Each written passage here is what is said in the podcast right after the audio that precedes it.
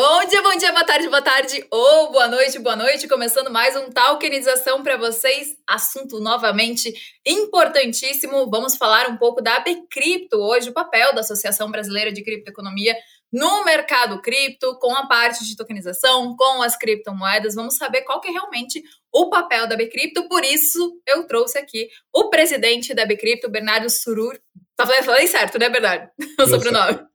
Então tá, seja bem-vindo à Tokenização. Muito obrigado, é um prazer estar aqui. Eu estou ansioso por esse bate-papo, tenho certeza que vai ser incrível. Vai, vai ser incrível. Se apresenta aí para o pessoal conhecer um pouco de você, da sua trajetória, como que você, quando você começou no mercado cripto, conta um pouquinho para gente. Legal, Flávia. Bom, minha trajetória na Bcrypto se deu ali em 2018, né? Eu fui um dos membros fundadores na época da associação.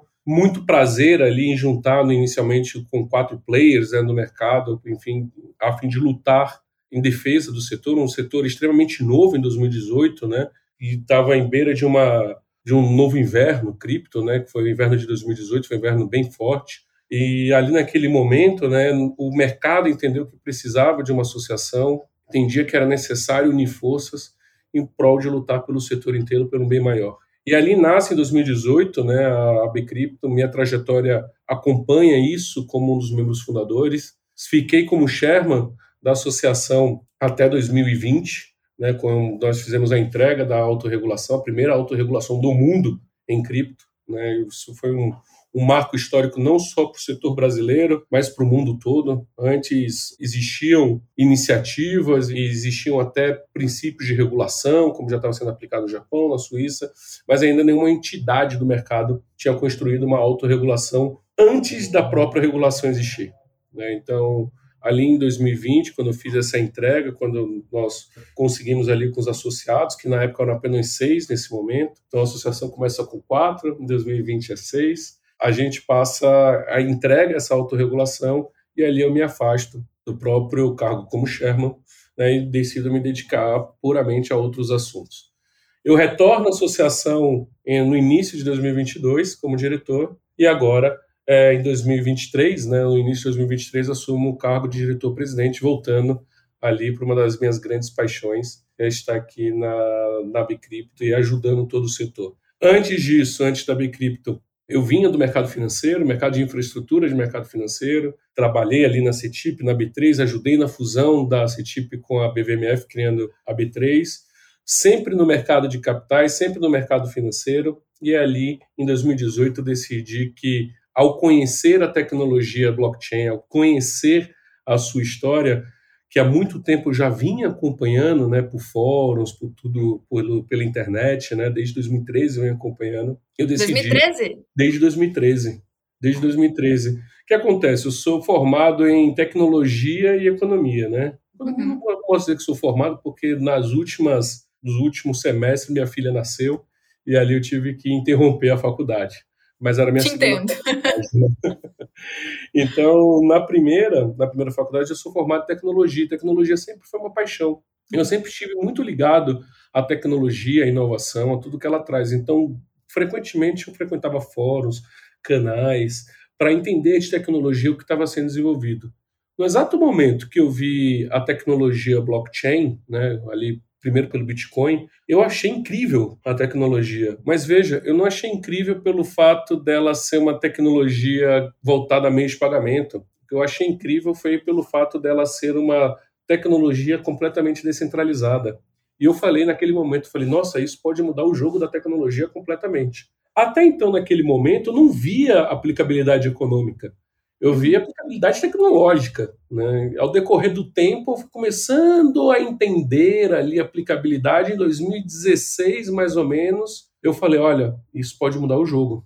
É, isso de fato pode mudar o jogo. O poder dele de fracionamento e eu conhecendo o mercado de capitais, trabalhando em infraestrutura de mercado de capitais e do mercado financeiro, eu falei: nossa, isso pode mudar muito o jogo. Isso pode mudar completamente o modelo de funcionamento do sistema financeiro e do mercado de capitais tradicional. E já está mudando, né? Já está mudando. Isso foi em 2016, mais ou menos, ali quando o Ethereum começou a ganhar mais força, né? Uhum. E ali em 2017, eu observando o mercado após fusão, e em 2018 eu decidi pular aqui de cabeça no mercado cripto brasileiro. Eu falei, agora é o momento, acredito que eu tenho muito a contribuir para essa evolução, então eu vou pular de cabeça. E aí eu pulei de cabeça em, aí, em 2018, né, entrei na primeira empresa, que foi o mercado Bitcoin, como uhum. diretor de compliance, estruturando toda a estrutura de compliance de uma exchange, né, da América, naquela época era maior da América Latina, justamente instalando práticas de compliance e de, de prevenção à lavagem de dinheiro e de governança no geral, preparando, vamos dizer assim, o que seria estruturando a empresa para o que seria o novo, a nova governança que o mercado precisaria, né? Em 2018, nesse mesmo ano, eu observo diversos pontos diversas dores que eram intrínsecos não à empresa, mas ao mercado no geral. E ali, voltando aí ao ponto, é, foi ali que eu me juntei com Canhada, né, com o Canhada Foxbit, enfim, outros empreendedores e outros executivos na época do mundo cripto, para conversar e discutir sobre tirar do papel uma associação que era tão necessária. E qual o papel da associação assim no mercado para as pessoas entenderem? O que, que a associação faz desde o início? Porque você falou ali que a associação começou em 2018, né? Eu entrei no mercado em 2019. E eu entrei no mercado e o clique para mim assim, né, me apaixonei também por blockchain quando eu entendi blockchain, eu falei, cara, o negócio que apaixona a gente é a blockchain, né? Então Exato. tudo é possível graças à blockchain. Aí eu me apaixonei e aí eu comecei a ver também várias coisas do mercado, como várias pessoas sendo afetadas por golpes, por pirâmides, por desconhecimento do mercado, por não saber aonde procurar informação. E você veio bem antes, então você sabe que era difícil encontrar informação no mercado. Hoje a gente tem informação para tudo que é lado. E aí que eu resolvi também trabalhar com educação no mercado, porque eu falei, cara, a gente tem que educar as pessoas para não acontecer isso que está acontecendo. Então, acredito que a associação vem bem nessa linha, né, de educar, de cuidar dos investidores, das empresas e tudo mais. Exatamente, né? E aí eu, eu vejo eu vejo algumas coisas, né? O primeiro, quando 2018, né, quando nós chamamos o mercado, é que aquela época foi o primeiro boom do mercado assim nacional falando, né? O mercado realmente começou a aparecer em jornais, começou a aparecer na mídia de uma forma geral ainda era um mercado, comparado hoje, um mercado muito menor. Né? Então você tinha essa primeira explosão e você começava a experimentar os primeiros problemas é, dessa explosão, como você mesmo disse. Né? O primeiro era tentar separar o joio do trigo. Né? Quem estava trabalhando de forma séria, que queria fazer séria, que hoje estão aqui no mercado trabalhando, e aqueles que queriam se aproveitar das pessoas. Né? Então, parte da associação, uma parte da missão da associação é também olhar para isso. E como é que a associação se coloca no meio da sociedade? Porque eu acho até difícil falar sobre uma associação, falar sobre uma união de empresas, ela fica muito é, abstrato para as pessoas, né? Do que, do que, que isso significa. Bom, a Bcrypto é uma entidade que está entre o poder público, o poder privado e a sociedade de forma geral. Sociedade, as pessoas, famílias, investidores, clientes, todos aqueles que têm algum tipo de interesse no mercado. Então, a Bcrypt está bem inserida no meio. A Bcrypt é uma, é uma associação, uma entidade sem fins lucrativos. Ou seja, tudo que ela arrecada, tudo que ela tem de receita é revertido à sociedade de alguma forma. Seja por meio de eventos, seja por meio de trabalhos, seja por meio de processos educacionais, de cursos, como uhum. colocou. Então, a associação ele tem esse papel de devolver para a sociedade para que né, nós consigamos alcançar nossa missão. E nossa missão é bem clara e bem objetiva, que é ajudar a organizar e a desenvolver a criptoeconomia no país. Essa é a nossa função. Então, para isso, nós temos três grandes blocos de atuação. O primeiro bloco de atuação, políticas. Né? Então, aqui nós discutimos políticas públicas, né? respondemos a consultas públicas, trazemos informações, dados ali para as autoridades tomarem suas decisões sempre e, e, e é extremamente fundamentado tecnicamente, sempre. Isso não muda. Uhum. Só que nós entendemos que não adianta apenas discutir sobre políticas públicas se o mercado não fizer sua parte. O mercado precisa fazer sua parte. Precisa demonstrar, né, antes de qualquer coisa, que ele é extremamente capaz, não só de cumprir, mas como ele é maduro o suficiente para poder agir antes de que uma força maior como uma regulação se imponha. Então, para isso, nós também discutimos as políticas privadas. Estamos falando aqui da nossa autorregulação, por exemplo, que existe desde 2020. Um segundo bloco, que não adianta nada a gente discutir política, assim, de uma forma geral, se nós não tivermos dados, informações precisas do setor. Então, uma grande parte aqui do nosso da, da associação, uma grande parte da nossa energia é empreendida aqui na, nas nossas ações, estão focados em pesquisas, em documentos, em publicações que façam trazer indicadores, informações, dados do setor brasileiro. Uhum. Para que aí sim você consiga guiar, discutir políticas públicas, discutir políticas privadas, entender como o mercado funciona é fundamental. Por isso que nós temos, por exemplo, fizemos o nosso censo que foi recentemente publicado, que foi extremamente elogiado, inclusive por alguns reguladores que falaram que antes é muito difícil ver isso entre os tipos de mercado. Então, Legal. aqui é uma, um papel da associação. E um terceiro e último pilar, que eu acredito que é o mais importante, não adianta nada você ter informações, você discutir e implantar políticas se você não tiver uma cultura e uma educação muito forte voltada à criptoeconomia. Então, aqui a associação trabalha com cursos, com ações educacionais, temos diversas parcerias voltados ali à educação, né? Então, recentemente tivemos com mais de, de 500 servidores públicos cursos, temos um acordo firmado, por exemplo, com a CVM, da qual também dispõe é, de contribuir na grade curricular de educação financeira para adolescentes. Tá? Então, isso também faz parte, né, trazer ali a, o que é criptoeconomia, como funciona essa nova economia, quais são as diretrizes desse novo, até para poder trazer mais educação para essa nova economia que está chegando. Com certeza, até porque cada vez mais, né? A gente vê as pessoas entrando no mercado. Esse ano, por exemplo, a gente teve aprovação de um ETF à vista de Bitcoin nos Estados Unidos, de um não, não de alguns ETFs à vista de Bitcoin nos Estados Unidos, um marco importante para o mercado. Esse ano a gente tem halving do Bitcoin novamente, que também é. chama atenção. Provavelmente as mídias tradicionais vão começar a falar do mercado novamente. Então a gente tem muitas coisas positivas acontecendo no mercado. A gente está vendo o mercado crescer cada vez mais, grandes instituições entrando no mercado, grandes investidores. E, bom, a gente está vendo todo esse crescimento. Eu queria saber como que a associação está vendo esse crescimento do mercado e por que o trabalho de vocês nesse momento é tão importante. Perfeito, perfeito.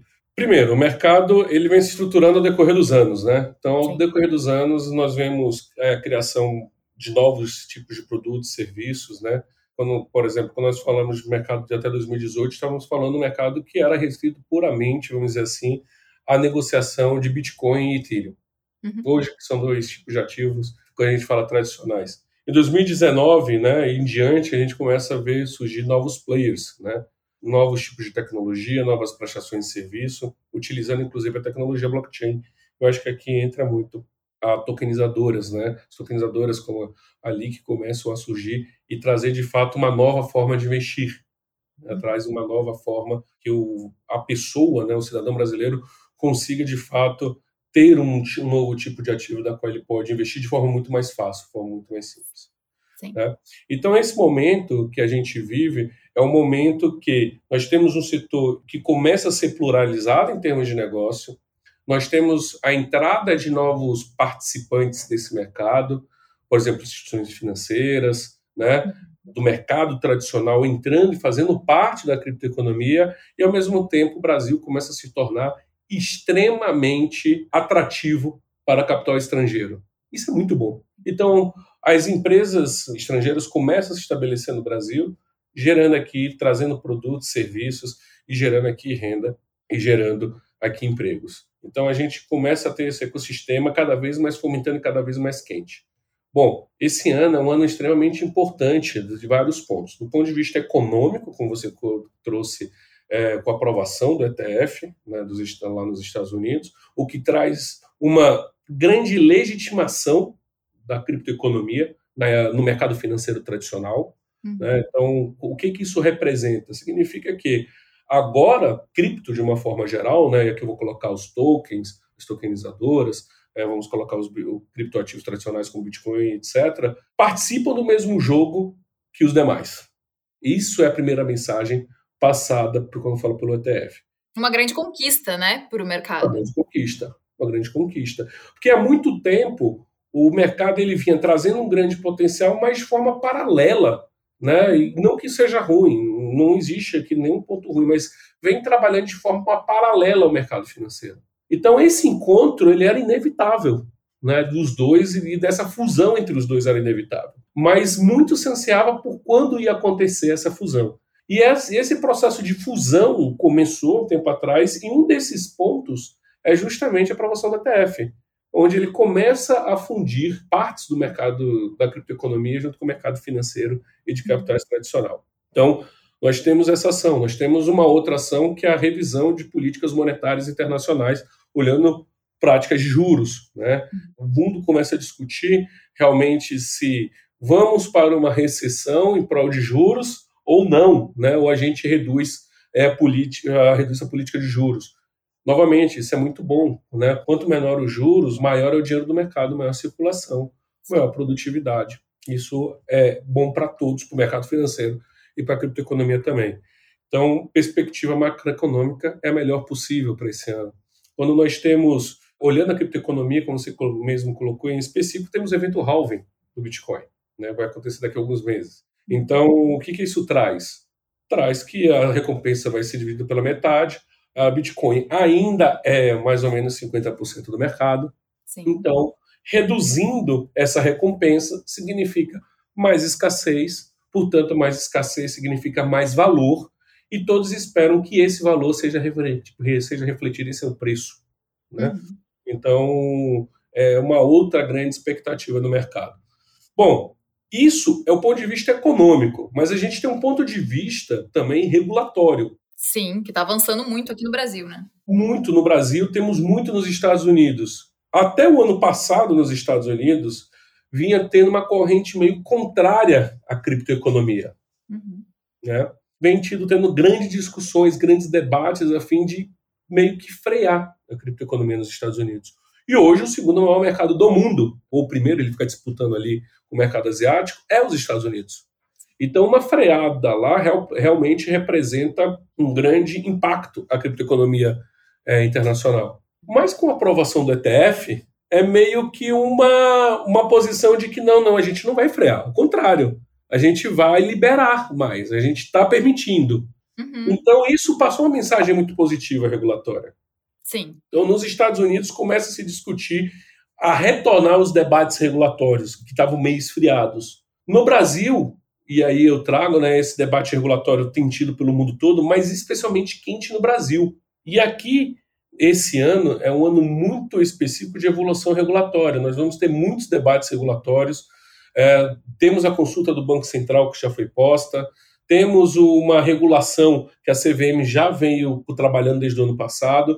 Então, o Brasil desponta em termos de segurança jurídica. Isso é bom para o Brasil. Isso é bom para as Américas. Que é legal até você falar da parte de regulamentação, e era uma das perguntas que eu ia até te fazer, porque quem é muito cripto, né? Às vezes a gente vê a galera, não, mas eu não sou a favor da regulamentação, eu sou contra, porque é um mercado descentralizado, ninguém vai controlar, nem nada. Mas a regulamentação, ela é extremamente importante para o mercado, né? Fato. Então, para trazer segurança para os investidores, para a gente ver mais pessoas entrando no mercado, porque com certeza muita gente não entra no mercado por não ter uma regulamentação, por medo. Né? Então, ter uma regulamentação ela vai trazer realmente segurança para o mercado. Então, a gente tem que apoiar isso. É exato, é segurança para todos, né? É segurança para o cidadão brasileiro que está indo lá comprando os seus tokens, comprando seus, suas criptos, é segurança para o investidor que está colocando dinheiro na empresa, é segurança para a empresa que está produzindo novos tipos de ativos e novos e novas ações, é segurança para todos. Por quê, né? Porque se há um problema, né? E por que, que isso é importante, né? E aí falar para todos, né, de forma aberta, por que, a regulação e a regulamentação é extremamente importante para qualquer mercado. Ele não é um processo de legitimação, ele vai além. É um processo que, em caso de um problema, caso a pessoa tenha um problema, caso o investidor tenha um problema, caso qualquer um desses agentes tenha algum problema, ele tem a quem recorrer. Uhum. Ele tem a quem fazer valer aquela regra imposta. Sim. Então vamos supor uma coisa bem simples. Ora, se não existe uma regulamentação, se não existe uma regulação voltado, por exemplo, à segurança de uma empresa, à segurança financeira de uma empresa, caso a pessoa coloque dinheiro naquela empresa, aquela empresa quebre, quem vai garantir então que seu dinheiro esteja guardado seguro? E quantos casos a gente viu, né? Você que está até mais tempo do que eu no mercado, de pessoas que foram lesadas por empresas grandes Imensas. Né? Que a gente teve caso aí de Bitcoin Banco, Atlas Quantum, né? Que agora a gente nem ouve mais falar. E as pessoas não sabiam para quem recorrer. Né? Quantas pessoas eu vi buscarem, que eu trabalhei em site de notícia, ah, e quem eu busco? Eu tive um problema com golpe na empresa, quem eu busco? Para quem eu vou recorrer? O que, que vai acontecer? Então, assim, as pessoas ficavam perdidas. Então, a regulamentação vai trazer mais clareza também para esse, é, esse... As pessoas, elas confundem muito, né? A regulação, muitas vezes, com sufocamento. E, de fato, isso é possível sufocar, né? Um setor, um negócio, uma empresa, ou seja lá o que for, por meio de regulação. Sim, é possível. É, mas vamos lembrar que todas as discussões no Brasil estão sendo extremamente produtivas. Então, existe uma vontade das autoridades não de sufocar, ao contrário, de entender por que, por exemplo, o mercado cripto é maior que o mercado de capitais hoje em termos de pessoas físicas. Sim. Né? Enquanto o mercado de capitais tem 3% da população, 3% da população brasileira acessa o mercado de capitais. Quem está falando esse dado não sou eu, esse dado é da B3 e da Ambima. Uhum. Então, 3% da população brasileira de CPFs acessa o mercado de capitais, enquanto o mercado cripto ele é acessado por 6% da população. Ainda um dado pequeno, se você for olhar. E um mercado muito mais novo, né? Vamos lá. E um mercado muito mais novo. Então, quando a gente observa isso e na cabeça das autoridades fala, ué, por quê? Né? Por que essa discrepância? Por que o mercado cripto tem mais gente que o mercado tão antigo e tão mais tradicional? Não é porque ele é mais simples, ele é mais, ele é mais ágil, ele é mais fácil da pessoa acessar. Ele é um mercado que inclui as pessoas, não é um mercado que exclui. Né? Então, mercado, um grande ponto do mercado de capitais é, muitas vezes, para você fazer um investimento, você tem que ter uma, um target mínimo de investimento. Mercado cripto não existe isso. Mercado cripto, você está lá com 50 reais, com 10 reais, você consegue fazer. Ou seja, o mercado é inclusivo, inclui as pessoas. Essa nova economia que é inclusiva. Então, de fato, os, as autoridades elas olham com um olhar muito positivo de ser realmente, de trazer um poder transformador para a nossa economia. Então, eu não creio que isso vai acontecer aqui no Brasil, e eu não creio que nós seremos sufocados, ao contrário, eu creio que a gente vai ter um desenvolvimento muito maior. Veja aí a iniciativa do Banco Central, por exemplo, o DREX, que é a uhum. iniciativa que tem maior, maior desenvolvimento, né, por parte do mundo falando sobre isso, de uma CDBC. Então, eu acredito que em breve a gente vai ter bons desenvolvimentos para o mercado. A gente está caminhando bem, né? A gente está caminhando tá bem. Caminhando bem. Então, acho que as eu pessoas gosto. têm que apoiar aí realmente a regulamentação. É isso, não tem como negar. Vai, vai acontecer independente se você apoia ou não. E assim, o, o Estado, ainda bem que existe o Estado, ainda bem que ele se faz presente né? Porque nós temos a, um, a quem recorrer, nós temos a quem buscar, né?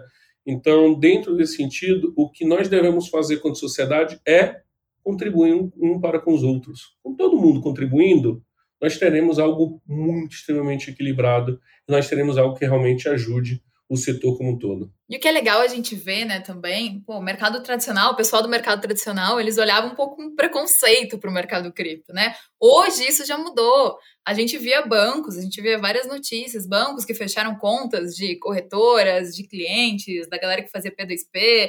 Então, nossa, tinha toda essa questão. Hoje em dia, a gente já vê, por exemplo, Itaú entrando no mercado cripto, né, possibilitando aí que os clientes comprem criptomoedas, né, até que foi uma parceria que fez aí com, com a LIC mesmo, com a parte de Crypto as a Service.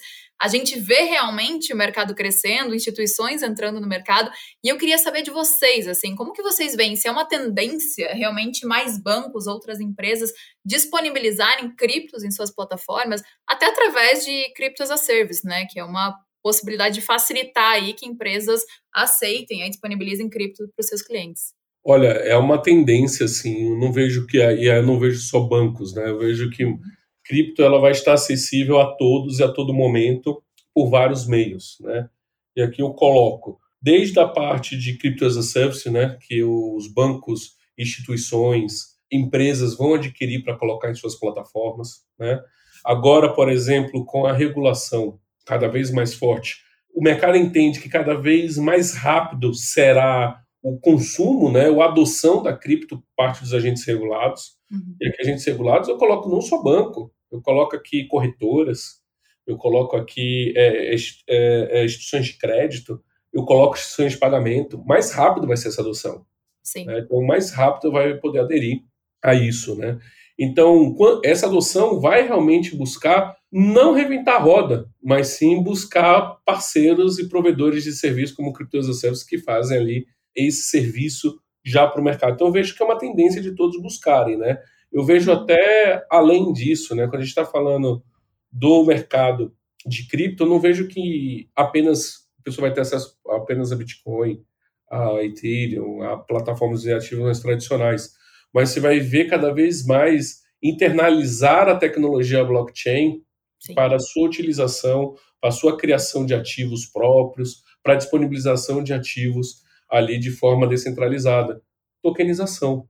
Eu vou, a gente vai ver muito título tokenizado, muito. a gente vai ver uma disponibilização grande para o mercado, que a pessoa vai poder comprar com um clique. Né? Uhum. Vai poder adquirir com um clique, vai poder adquirir, vai poder ter uma rentabilidade maior do que o mercado de capitais, porque elimina aqui burocracias né, que nós, nós teríamos. Então, hoje, intermediários. intermediários, né, que vem junto com as burocracias, né? Uhum. Então vamos, vamos lembrar que um ativo, não é porque o mercado hoje ele é informatizado, eu sempre gosto de falar isso. Não, não é porque o mercado de capitais hoje é informatizado que ele é digital. Não. Sim. Né? Ele continua fazendo o que sempre fez em papel e transferindo do papel para o computador. Né? Tanto é que existe um conceito chama-se depositária central né, no mercado de capitais. O que é depositária central? É a entidade, no caso aqui a B3, é uma, uma depositária central, que simplesmente recebe todos os ativos e, e armazena esses ativos. Uhum. Ou seja, é papel, é documento, é registro. Então, a blockchain ele permite que o ativo seja estruturado completamente de forma digital. Ora, cada vez mais digital, cada vez mais rápido, significa o quê? Menos intermediário, maior eficiência, você repassa o que, o que ficaria pelo meio do caminho a quem de fato está comprando o ativo. Mais segurança também, né? E mais assim a possibilidade é. de qualquer um realmente entrar no mercado, né? Porque Exato. hoje a gente tem ativos aí do mercado tradicional que investimentos que as pessoas não conseguem ter acesso porque só vai ter acesso quem tem um grande capital. Então, a tokenização, né, falando especificamente disso, ela traz essa possibilidade de qualquer um acessar o mercado mesmo e ter acesso a esse tipo de investimento. E isso eu acho incrível, né? Porque se você entra, né, numa, na maior parte das vezes, é, em, qualquer, em qualquer plataforma de investimento, você vai ver lá fundo de investimento, você vai ler CDB, etc., né? Vai ver ações, vai ver esses títulos tradicionais no mercado, né? Mas uhum. existem muito mais instrumentos né, financeiros, existem muito mais ativos né, do mercado do que esses em específico, né? Então, o, a grande possibilidade é que as pessoas não têm acesso a esses ativos de alto rendimento. Não têm acesso. Esses ativos ficam restritos a um certo grupo, né? Uhum. A um grupo que realmente tem, de fato, muita condição financeira de adquiri-los e mantê-los, né? São ativos extremamente caros. Então, realmente, com a tokenização, você consegue adquirir esses ativos, fracioná-los e distribuí-los. Você consegue garantir a rentabilidade de uma, de uma pessoa comum, né, a mesma rentabilidade é, que teria um acesso, por exemplo, a uma pessoa de altíssima renda. Então você consegue ter ali uma democratização do acesso ao investimento. Né? Isso, então é eu vejo a mesma coisa que você, eu vejo que, e ainda digo mais, com a com Crypto as a Service, com a evolução é, da regulamentação, com a evolução disso tudo, eu não creio que as pessoas vão ter acesso só a Bitcoin, e a, e a Ethereum na sua plataforma ou qualquer outra, mas vão ter acesso também a tokens que representam ativos que vão trazer grandes rendimentos ali em todas as plataformas. E aqui é uma grande possibilidade do Brasil. A rentabilidade do Brasil é uma das maiores do mundo para investidores. Uhum. Imagina você poder distribuir esses tokens em nível internacional. Que é incrível e é super possível, né? E é super possível, né? Você pode listar, você pode distribuir isso ao decorrer do mundo. Então veja a possibilidade que o Brasil tem de ainda se beneficiar quanto nação na atração de capital pelas buscas por esses ativos. É um potencial gigantesco. E é um mercado 24 por 7. Né? Então, aí, todos os dias a pessoa pode estar operando, negociando, enfim, comprando tokens. Então, é um mercado que que vem crescendo muito. E aí tava. Surgiu uma pergunta assim na minha cabeça, que eu nem, nem tinha parado para pensar nisso ainda. com a questão, pô, a gente vê bancos entrando no mercado, é, outras corretoras entrando no mercado, disponibilizando cripto, e com certeza vão disponibilizar tokens daqui a pouco para as pessoas. A gente vê ali que crescendo muito mais também com tokenização. Como vão ficar as corretoras? Né? Porque hoje, assim, as pessoas optam pelas corretoras. Mas existe que nem, pô, a FTX ficou insolvente, né? Muitas pessoas ficaram com medo, foram comprar carteira de criptomoedas, mas muita gente nem sabe usar uma carteira. Como as corretoras vão ficar? Elas vão perder muito público para bancos, para outras corretoras, né? Corretoras mesmo, tipo uma XP, enfim, não sei. XP não, não tá mais, né? Mas enfim, outra corretora, assim. Como que você vê essa movimentação? Você fala das exchanges, né? Quando das exchanges. das exchanges. É... Não, eu não vejo não, porque, de novo, é, a gente tem 6% do mercado. Sim. A criptoeconomia é 6% do mercado, ou seja, tem muito que crescer ainda. Né? Uhum. E aí eu coloco um Pix como um grande exemplo. Um Pix hoje ele alcança 55% da população. Sim. E não alcança 100%, ele alcança 55%. Então o que a gente pode dizer que o alcance do Pix, vamos dizer assim, seria proporcional ao alcance do mercado digital. Vamos colocar dessa forma, certo? Então nós falamos aqui que nós temos 55% da população brasileira de fato inserido no mercado financeiro digital. Vamos fazer esse paralelo. Então, quando a gente vê esse potencial, que a gente vê que, na verdade, a criptoeconomia ela pode estar disponível, ela tem um potencial hoje de estar disponível para 55% da população brasileira. Né, que já usufrui Pix, ou seja, que já possui esse nível de digitalização e que já poderia estar inserido também na criptoeconomia. Então, quando a gente vê hoje a população, 6% da população podendo alcançar 55%, o mercado ainda é muito grande. Muito. Até mais, né? Porque eu acho que tem gente que não usa o Pix pela questão de controle, né? Porque acha que lá, ó, oh, o Pix você sabe o que você está fazendo. Então, acho que até pode ser muito mais do que isso. É, infelizmente, a realidade brasileira é um pouco mais triste que isso, né? Tem muita gente Porque 80% da população brasileira ganha até 4 mil reais segundo o PNAD. 84% da população brasileira, segundo o PNAD, ganha até 4 mil reais. Só que 20% da população não tem renda. Renda é zero. Então, na verdade, quando você observa, é, e aí trazendo para a criptoeconomia, eu acho que a cripto aqui, é por isso que eu acredito que tem tanto mercado, é por isso que eu acredito que não vai existir uma competição predatória, vamos colocar assim, mas uma competição saudável em termos de expansão de mercado e de diversidade, é porque se hoje 55% da população acessa o Pix, né, e a criptoeconomia de já poderia estar de alcançando esses 55, a criptoeconomia ainda tem uma função de alcançar os outros 45% da população que não tem, não estão inseridos de alguma forma no sistema financeiro tradicional. Uhum. Né? E aí por que, que eu digo isso? porque há o advento de muitas moedas sociais no Brasil, né? Então a criptoeconomia poderia ajudar isso. Moeda social é um, é um termo muito bonito que eu vejo para utilizar quando as pessoas não utilizam real, elas uhum. utilizam qualquer outra moeda criada no local e a moeda que gira naquela cidade é aquela moeda, porque o real não é acessível, porque é caro. Olha que uhum. coisa, né? Então termina sendo criado o quê? Sistema de vales Vale, uhum. eu compro uma coisa aqui, a pessoa anota um vale e ela paga um vale com outro vale. E isso são chamadas moedas sociais. Eu não sabia.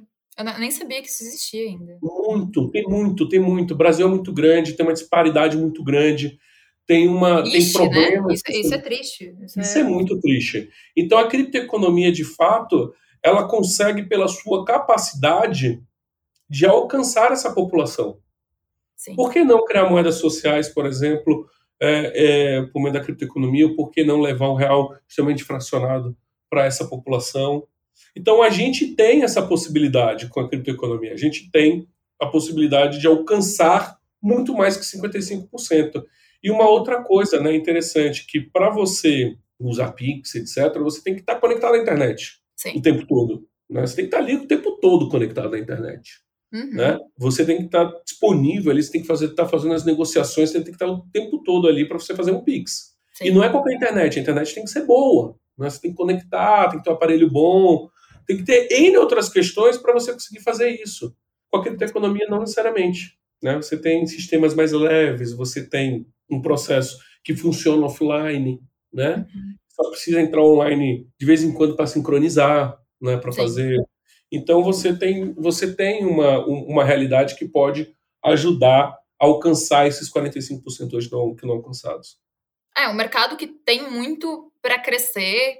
A gente tem muito, muita educação ainda, muito trabalho de educação para explicar para as pessoas, para as pessoas entenderem esse mercado.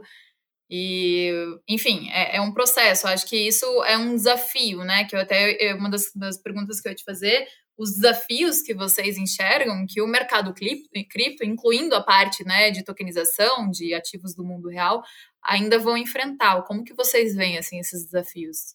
Olha, são bastantes, né? Porque é um mercado ainda novo, né? Se você é. pega o mercado de capitais, nós estamos falando de um mercado centenário, né? Uhum. Você pega o mercado financeiro, é um mercado um dos mercados mais antigos né, que, que existe, né? Que veio evoluindo ao decorrer de toda a humanidade.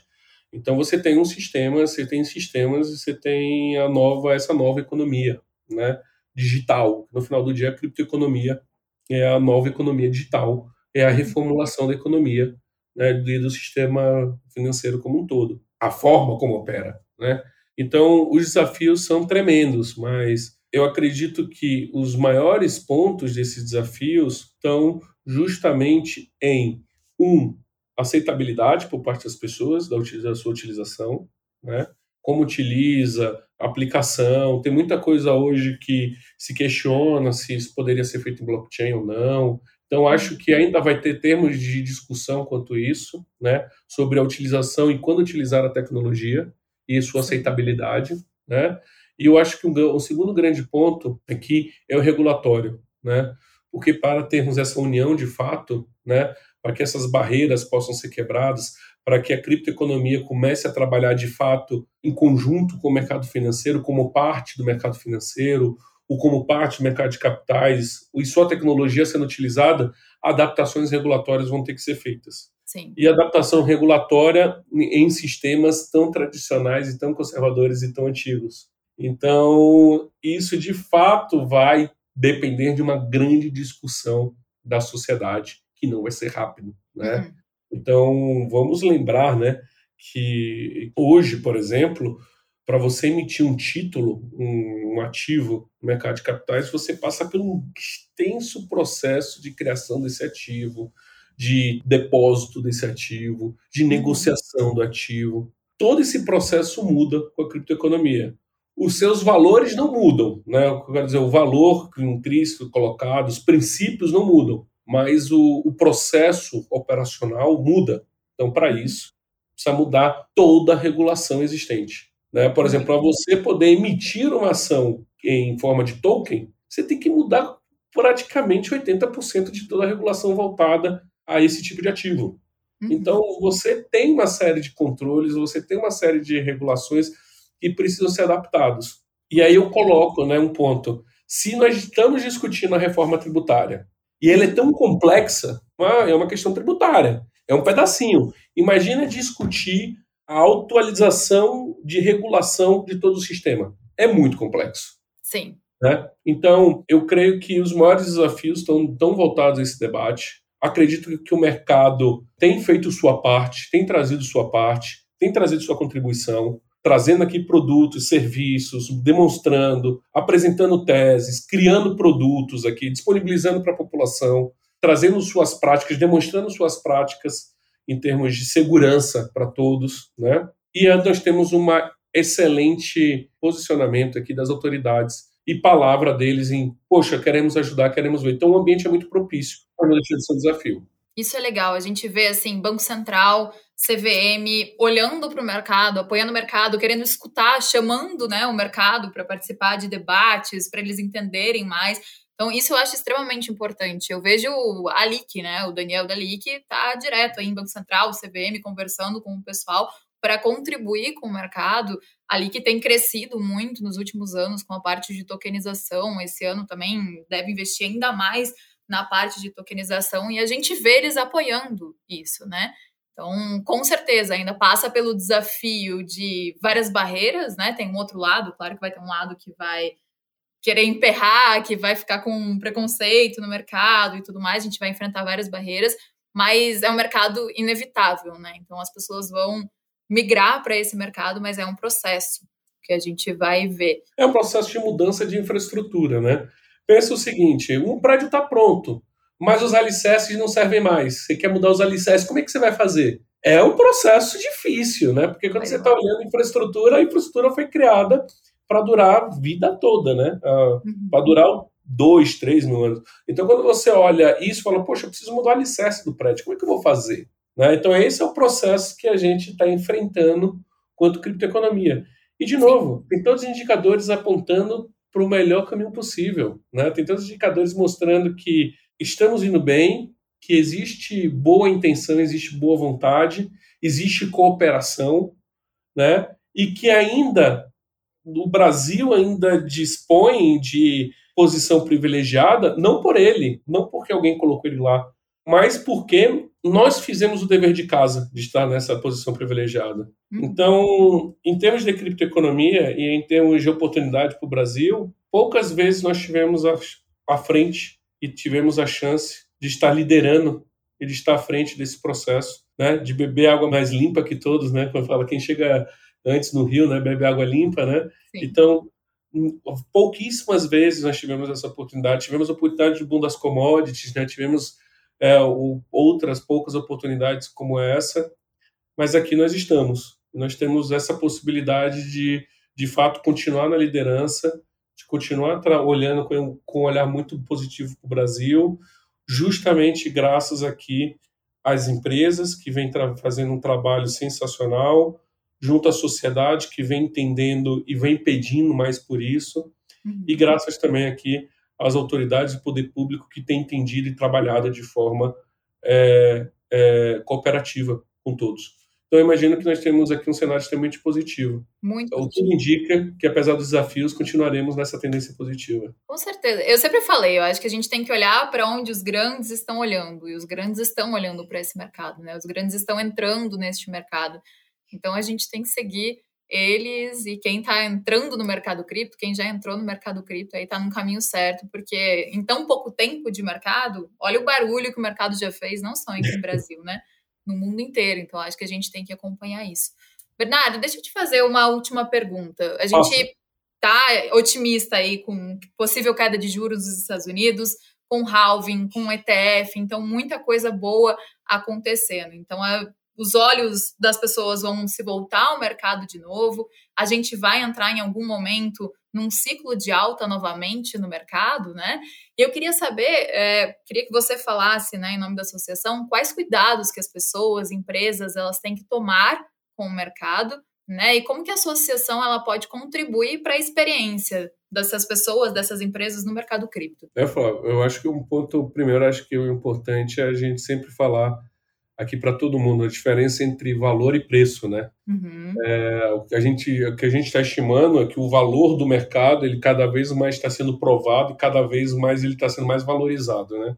Agora, quando o preço vai acompanhar o valor, a isso a gente não tem como saber, né? Então, apesar de todos os indicadores demonstrar que o mercado é mercado de alto valor, não significa que ele vai ser um mercado de grandes preços, né? Então, Naturalmente, né, historicamente demonstra que quanto maior, maior o valor, maior o preço, é, mas não necessariamente isso é realidade em todas as condições. Né? Então, bom lembrar desse fato antes de qualquer coisa. Mas e aí acompanhando isso, né, que eu falei aqui sobre diferença de valor e preço, o primeiro ponto é invista naquilo que você conhece. Né? Você só entende o valor de algo e só entende se vale a pena investir, né, por questões de preço, por exemplo, se você conhece.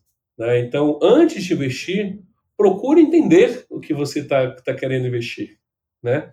Procure entender o mercado né, daquele, daquele, daquele ativo, procure entender como funciona, se é volátil, se não é, se é volátil, por que, que é volátil, se não é o porquê que não é volátil, né? No caso aí, por exemplo, das tokenizações, nós não, nós não temos uma volatilidade, né? Nós temos aqui um rendimento dado pelo seu próprio tipo de ativo lastreado. Que é excelente. Que é incrível, né? Assim, grande parte da população brasileira busca essa segurança, uhum. né? Já outra parte busca estar exposto à volatilidade que pode ganhar né, mais, vamos dizer assim, pode ter um lucro maior, como também não pode ter. Né? Então, busque entender e busque estudar sobre aquele tipo de mercado, sobre aquele tipo de ativo do qual mais te agrada, né, em, termos, em termos de suas características. Bom, estudei, né, vi aqui, já vi, vou investir, teste antes, né, não invista tudo que você tem naquilo, né, então, ah, vendi um carro, vou investir tudo naquela, não faça isso, né, experimente antes de poder, é, até para comprar um carro a pessoa não faz o test drive, faça um test drive também dos investimentos, compra uma pequena parte, veja, hum, gostei, acho que eu estou mais disposto a colocar mais. Então, aloque uma, primeiro uma pequena parte do seu patrimônio nesse teste. Experimente antes de ter uma experiência completa, né? Como eu estou ficando velho, né? Como as pessoas hoje dizem, né? Eu gosto de ter uma experiência completa. Não, mas é verdade, porque as pessoas elas se empolgam, principalmente quando o mercado está em alta, que a gente vê ali os preços subindo todos os dias, as pessoas escutam alguém falar, entra aí, tem uma pessoa falando, um influenciador falando, ó, oh, compra tal ativo, a pessoa compra lá na empolgação, e aí o mercado vira, cai, acontece alguma coisa, e aí a pessoa Exato. se decepciona e sai aí do mercado colocando a culpa no mercado cripto, sendo que foi, na verdade, a ganância e a falta de estudo. Então, eu estou super Exato. de acordo com você. O terceiro ponto, que a gente sempre gosta de falar, é desconfie de promessas milagrosas. Né? Elas não existem. Não. A pessoa chegou e falou assim, ah, você vai ganhar 300% no ano, 200%. Olha, eu acho difícil, né? E eu acho que aqui vale lembrar, eu acho que é o princípio, né? Nenhum ativo que você vai investir, você vai ficar rico. Né? Assim, a intenção dos investimentos não é essa. A intenção dos investimentos é garantir que você tenha ali uma correção pela inflação, pelo tempo, né? que ele traga um retorno talvez um pouco maior que a inflação, que, que o seu patrimônio ele não desvalorize, né? que ele continue a evoluir e continue a, pelo menos se não na mesma taxa, acima da taxa da inflação, um pouco acima, mas dificilmente ou você vai encontrar um ativo e vai ficar milionário com esse ativo. Então desconfie de promessas milagrosas, né? Elas não existem, né? Eu acho que esse é o terceiro ponto. Se fosse assim, tava todo mundo rico, ah, é? ganhando dinheiro dormindo, né? Pois é, não, isso não existe, né? Não. E eu acredito que o último quarto ponto, que aqui a Bcrypto pode ajudar demais com sua lista de associados, que é ok, escolhi o ativo, entendi o ativo, entendi o mercado, tenho meu dinheirinho ali, o primeiro para fazer o teste. Qual empresa eu coloco? E aí, escolha as empresas que estão aqui constituídas no Brasil, né, que possa garantir ali, ter uma segurança é, por parte do investidor. Poxa, tive um problema, eu tenho a quem recorrer, não fica só a critério da empresa. E aqui a Bcrypto pode ajudar com todos os seus associados, como por exemplo a que é um dos nossos associados, que está aqui em conjunto conosco, no fazendo, fazendo parte do debate e desse processo como um todo, que inclusive é submetida à nossa autorregulação. Né? Então, estamos discutindo a regulação, mas os associados da Bcrypto já cumprem uma autorregulação. Então, aqui a nossa lista de associados pode te ajudar muito. Entra lá no site, busca por essas empresas, busca, entende qual é a empresa que faz mais sentido ali e faça seu experimento e comece ali na criptoeconomia. Eu acho que isso são essas dicas principais. Que isso é extremamente importante. Você saber onde ir, você saber com quem ter informação correta, isso é importante no mercado. Pesquisar, né? Pesquisar. A gente tem aí, eu, falo, eu sempre falo, a gente tem uma ferramenta incrível que é o Google. A gente pode jogar as coisas do Google e ter milhares de informações. Então, a gente pode ir no Jus Brasil pesquisar sobre empresas, a gente pode acessar os sites criptos e ter, e ter mais informações, a gente pode ir no site da associação e ver quais empresas são confiáveis. Então, acho que é só uma dedicação, né? A gente tem que dedicar, afinal, é o nosso dinheiro, né? Então, quando você vai colocar um dinheiro em alguma coisa, você tem que saber o que você está fazendo, como você disse, a gente tem que dedicar o nosso tempo para fazer o melhor, né? E Exato. diversificar, né? Então, se você olha para investimento, eu acho que é você sempre buscar a diversificação. Então, diversificar com tokens, com cripto, renda fixa, ações, eu acho que a gente tem que estar tá sempre diversificando aí para a gente buscar ganhar de todos os lados. Eu acho esse ponto bem interessante, né? Porque é, quando a gente fala sobre diversificação, muitas vezes as pessoas pensam, poxa, mas isso é coisa de rico, né? Isso é coisa colocada para quem. Não, isso é para todo mundo, né?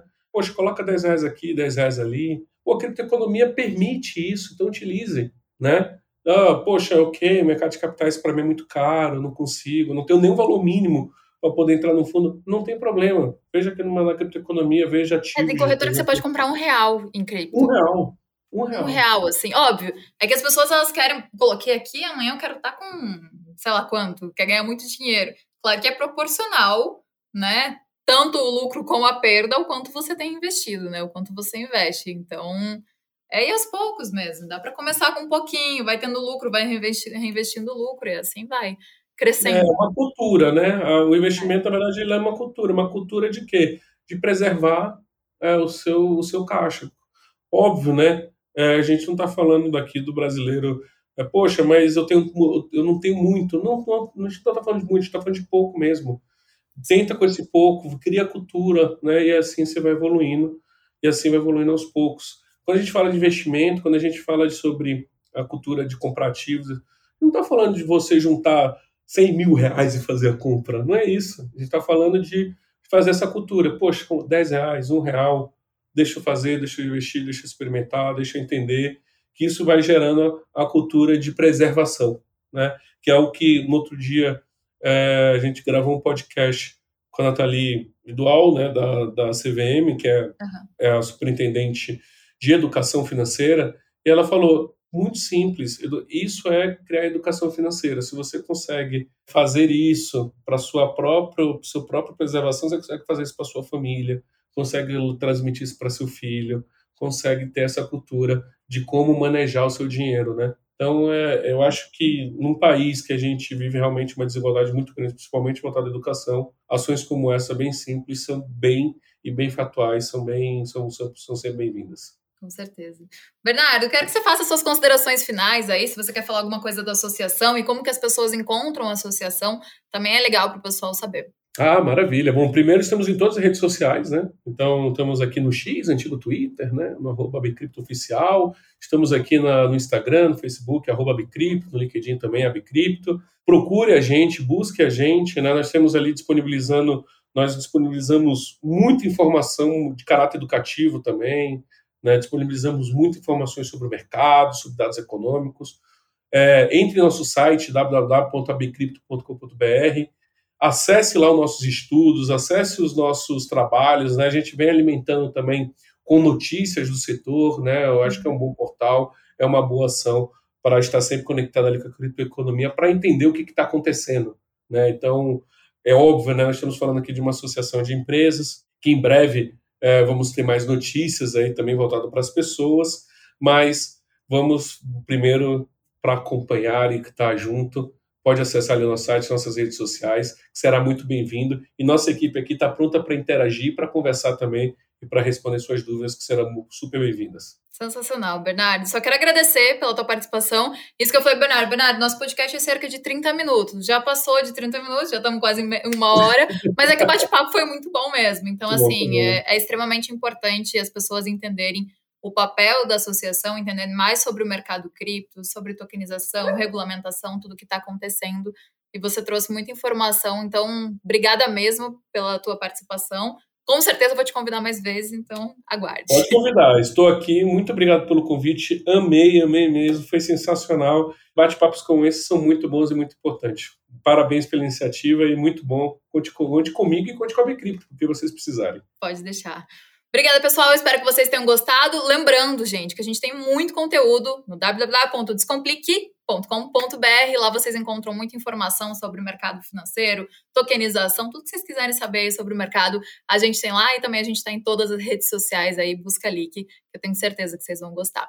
Obrigada, gente. Semana que vem tem mais. Espero vocês. Tchau, tchau. Obrigada, Bernardo. Tchau, tchau.